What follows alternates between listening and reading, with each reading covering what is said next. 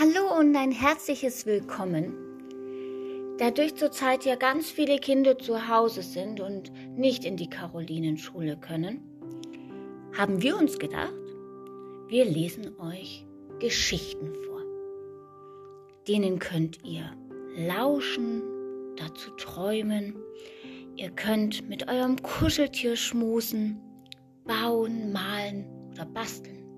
Vielleicht hört ihr ja auch Musik vor dem Einschlafen.